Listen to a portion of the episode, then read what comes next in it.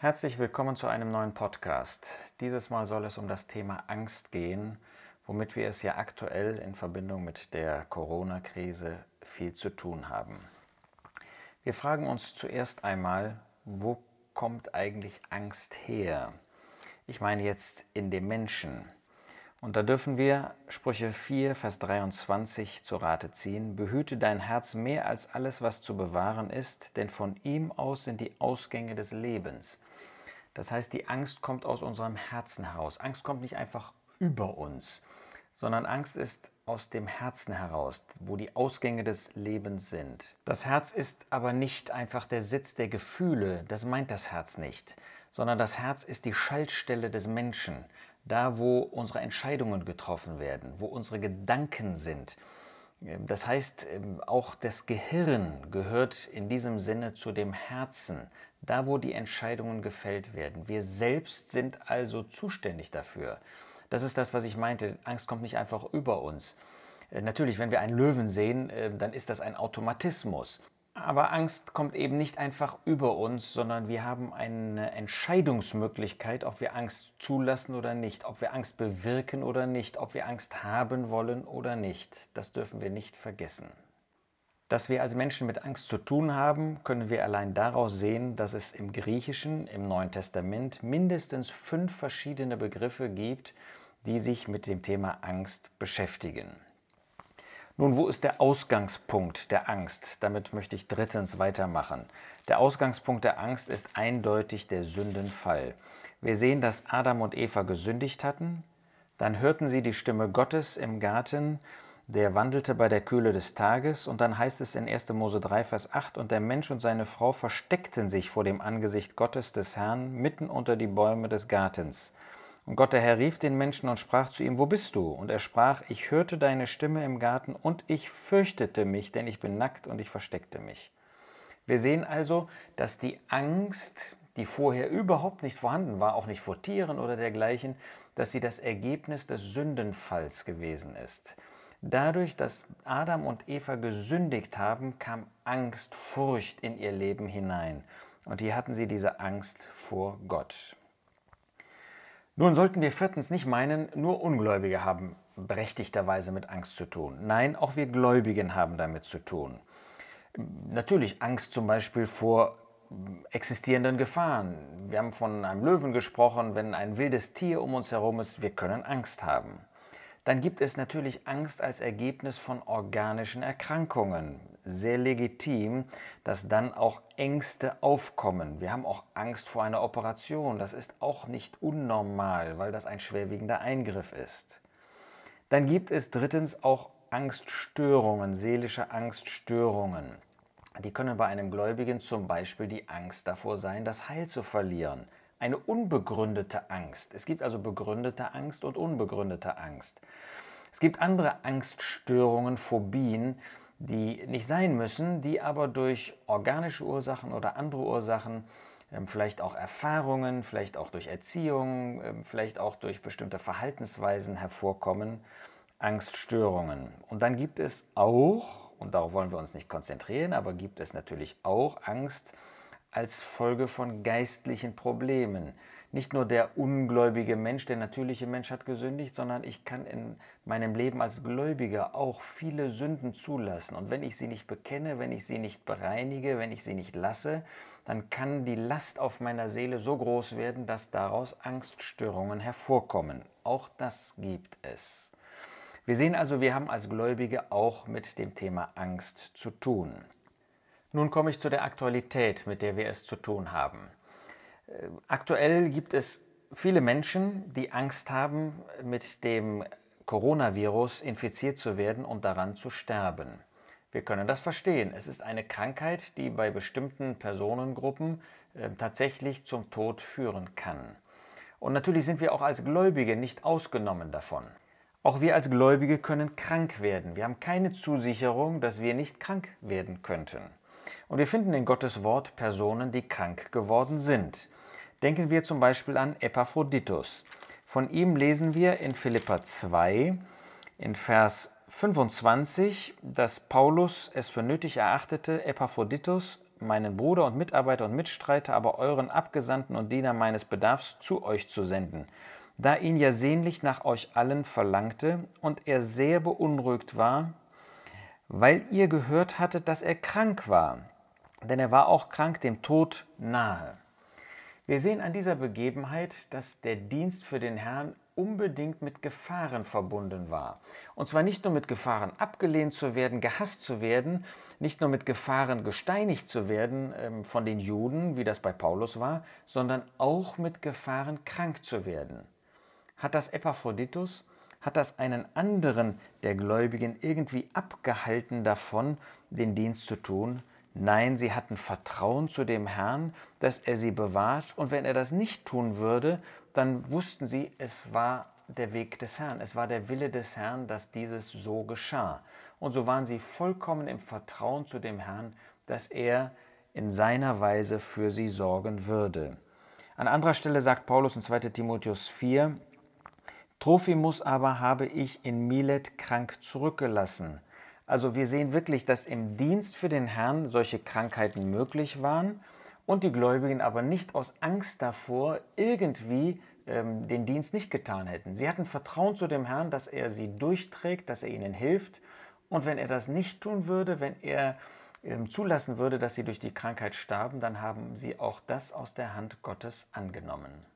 Wir dürfen also Mut fassen und diese Glaubensmänner, Glaubensfrauen zum Vorbild nehmen. Das gilt auch für Timotheus. In 1 Timotheus 5, Vers 23 lesen wir, dass Paulus ihm sagt, trinke nicht länger nur Wasser, sondern gebrauche ein wenig Wein wegen deines Magens und deines häufigen Unwohlseins. Timotheus hatte also oft mit Unwohlsein, mit Krankheit zu tun. Hat ihn das abgehalten von seinem Dienst? Hat er deshalb Rücksicht genommen auf sich? Überhaupt nicht. Wir sehen, wie er ermutigt wird von Paulus, auf seine Gesundheit mehr zu achten. Aber Timotheus ist einfach weitergegangen im Dienst. Er hat keine Rücksicht auf sich genommen. Er hatte Vertrauen, dass Gott ihn bewahren würde in diesen Lebensumständen, in denen er sich befand und dass er sich über ihn erbarmen würde. Und wenn nicht, nahm er das aus der Hand Gottes. Wir sehen also, wir haben keine Zusicherung, dass wir gesund bleiben, aber wir wissen, dass diese Glaubensmänner uns als Vorbild dienen, dass sie dem Herrn vertraut haben in allem, selbst wenn sie wahrscheinlich in viel größeren gesundheitlichen Gefahren gelebt haben als wir, die wir ein viel, viel besseres gesundheitliches Krankensystem haben. Damit komme ich zu Punkt 6. Ja, wir haben aktuell Risikogruppen. Da gibt es die sehr alten Menschen, die einfach durch das Alter geschwächt sind. Da gibt es solche mit Vorerkrankungen, und die dadurch in besonderer Gefahr sind, weil es aktuell jedenfalls keinen Impfstoff und noch keine Medikamente gibt. Dürfen wir bei ihnen nicht besondere Rücksicht auch nehmen? Unbedingt. Gott erwartet von Betroffenen nicht ein Übermaß an Glauben. Er erwartet von ihnen nicht, dass sie rücksichtslos mit ihrer Gesundheit umgehen. Wir finden immer wieder die Rücksicht Gottes auf bestimmte Personengruppen, sagen wir im Volk Israel, dass zum Beispiel alte Personen nicht in den Krieg gehen mussten, dass sie den schweren Levitendienst in der Wüste nicht mehr ausführen mussten. Das heißt, wenn ich das mal so ausdrücken darf, Gott hat absolut Verständnis, dass Risikogruppen auch auf sich achten, dass sie äh, mit einer besonderen Vorsicht in einer solchen Situation ihr Leben führen. Und wir als Gläubige sollten das auch tun. Wir sollten immer Rücksicht nehmen, wir sollten immer ein Verständnis haben für solche, die in besonderer Weise betroffen sind. Sie haben unsere Gebete nötig, sie haben unsere äußere Rücksichtnahme unbedingt nötig. Das aber bedeutet nicht, dass wir alle in dieser Weise mit Angst in die Zukunft sehen sollten. Dass wir alle aus Angst, dass ja irgendetwas passieren könnte, irgendwann, irgendwo, dass wir aus dieser ähm, Sicht heraus ähm, dann nichts mehr tun sollten, nicht mehr vor die Tür gehen sollten. Unterscheiden wir uns als Christen noch von den Ungläubigen? Sind wir als Christen noch durch Vertrauen geprägt? Merken die Ungläubigen, dass wir etwas besitzen, was Vertrauen bis in die Ewigkeit reichen lässt? Oder haben wir die gleiche Angst wie diese Menschen, nur dass wir uns Christen nennen? Dann unterscheiden wir uns letztlich nicht mehr von den Ungläubigen. Lasst mich in diesem Zusammenhang einige Beispiele noch aus der Schrift zeigen, wo wir finden, dass auch bei Krankheit von anderen keine große Rücksichtnahme ähm, derer, die im Dienst für den Herrn standen, zu sehen ist.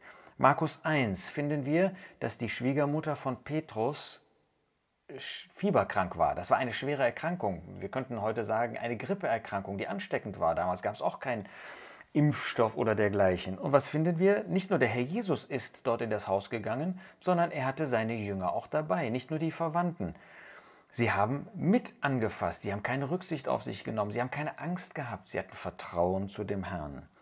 Denken wir an das Mädchen in 2. Könige 5, die bei dem aussätzigen Naaman war. Ja, wir wissen nicht, was genau für eine Krankheit das war, aber sie hat keine Angst gehabt. Sie hatte Vertrauen zu Gott. Sogar, dass Gott etwas tut, was er bisher noch nie getan hatte, Naaman heilt. Wenn wir an Apostelgeschichte 9 denken, dann sehen wir, dass dort Tabea heimgegangen war, gestorben war. Sie wurde aufgebahrt, eine Tote, und wir wissen, was das für ein Infektionsrisiko ist. Und dann schickt man zu Petrus, der nicht so sehr weit weg war, aber das waren doch einige Kilometer, der dann zu Fuß hinkommen musste. Das war eine längere Zeit. Und dann gingen die Witwen, also auch ältere Personen, gingen mit in dieses Zimmer hinein und äh, zeigten äh, Petrus diese gestorbene Person, weinten um sie. Hatten sie Angst, dass sie selber sich infizieren würden? Und wie ist das in Jakobus 5? Da finden wir, dass auch Personen, Gläubige, krank, schwer krank sind zum Tod und dann die Ältesten für sie beten sollten, über der Person beten sollten. Da ist keine Rede, was für eine Krankheit das gewesen sein mag. Das können ganz unterschiedliche Krankheiten sein. Aber diese Ältesten sollten nicht Angst haben, dass sie sich infizieren. Nun nochmal, wir können als Gläubige auch krank werden. Auch Diener des Herrn können krank werden. Und wir wollen nicht so tun, als ob wir über den Umständen schweben. Aber sind wir als Gläubige durch Vertrauen geprägt, dass der Herr uns bewahrt? Die meisten in der aktuellen Situation haben ohnehin zwar ein Ansteckungsrisiko, das gibt es für jeden von uns, aber die meisten von uns gehören nicht zu den Risikogruppen und haben dann doch Angst, dass wir nicht mehr vor die Tür gehen, dass wir uns verhalten, vielleicht äh, herausfordernder als Ungläubige, ängstlicher als Ungläubige, obwohl wir den Gott haben, dem wir vertrauen können. Wir wollen nicht irgendwie unbedarft, töricht mit dieser Sache umgehen, aber haben wir Vertrauen zu Gott? Ich möchte Mut machen mit einigen Versen, die wir im Alten Testament finden. In Jeremia 49 heißt es in Vers 11 zu Edom, verlass deine Weisen, ich werde sie am Leben erhalten und deine Witwen sollen auf mich vertrauen. Ja, die hätten keinen Schutz mehr durch Edom, aber Gott würde selbst bei diesen Feinden für die Weisen und für die Witwen sorgen. Wird er nicht auch für uns sorgen? Wird er nicht in seiner Liebe sich auch um uns bemühen? Dann finden wir in Jesaja 30, Vers 15: Im Stillsein und im Vertrauen würde eure Stärke sein. Ja, kennen wir das noch, dieses Stillsein, dieses Vertrauen auf den Herrn? Wer, wenn nicht wir, sollte dieses Vertrauen auf den Herrn beweisen? In Sprüche 14, Vers 26 lesen wir dann, dass Salomo sagt, in der Furcht des Herrn ist ein starkes Vertrauen und seine Kinder haben eine Zuflucht. Das heißt, wenn wir vor dem Herrn leben, nicht vor Menschen, wenn wir vor dem Herrn leben, dann haben wir auch wirklich Vertrauen und dann können wir in diesem Vertrauen auch leben. Psalm 125, die auf den Herrn vertrauen, sind wie der Berg Zion, der nicht wankt, der in Ewigkeit bleibt. Oder im Psalm 91 heißt es so interessant, ich sage von dem Herrn meine Zuflucht und meine Burg, mein Gott, auf ihn will ich vertrauen. Denn er wird dich erretten von der Schlinge des Vogelfängers, von der verderbenden Pest. Ja, wir haben keine Zusage, dass wir nicht krank werden. Aber haben wir das Vertrauen, dass der Herr uns bewahren wird, dass er gute Wege für uns hat? Sind wir wie die Ungläubigen, die Angst haben vor jeder Krankheit? Nun, das ist leicht gesagt, wenn man nicht zu der Risikogruppe gehört. Das ist leicht gesagt, wenn man noch gesund ist. Aber das Wort Gottes gilt für uns als Gläubige ganz besonders. Haben wir nicht Vertrauen zu dem Herrn, dass er einen guten Weg mit uns geht? Wir können auch mitten in dem Leben stehend abgerufen werden. Es sind ja viel mehr Menschen in dieser Zeit gestorben durch ganz, ganz andere Umstände, Krankheiten und äh, menschlich gesprochen, Unglücke als durch Corona. Und das ist nicht der Weg Gottes. Dürfen wir nicht dem Weg des Herrn vertrauen? Es hat keinen Sinn, sich durch Angst irre machen zu lassen, durch Angst im Haus zu bleiben und dann durch einen anderen Umstand heimgerufen zu werden. Lasst uns Vertrauen haben zu dem Herrn. Lasst uns nicht leichtsinnig sein, aber lasst uns als Christen unseren Mitmenschen zeigen, dass wir Vertrauen haben. Ja, wir wollen der Regierung gehorsam sein, soweit das geht, soweit das nicht gegen Gottes Wort verstößt.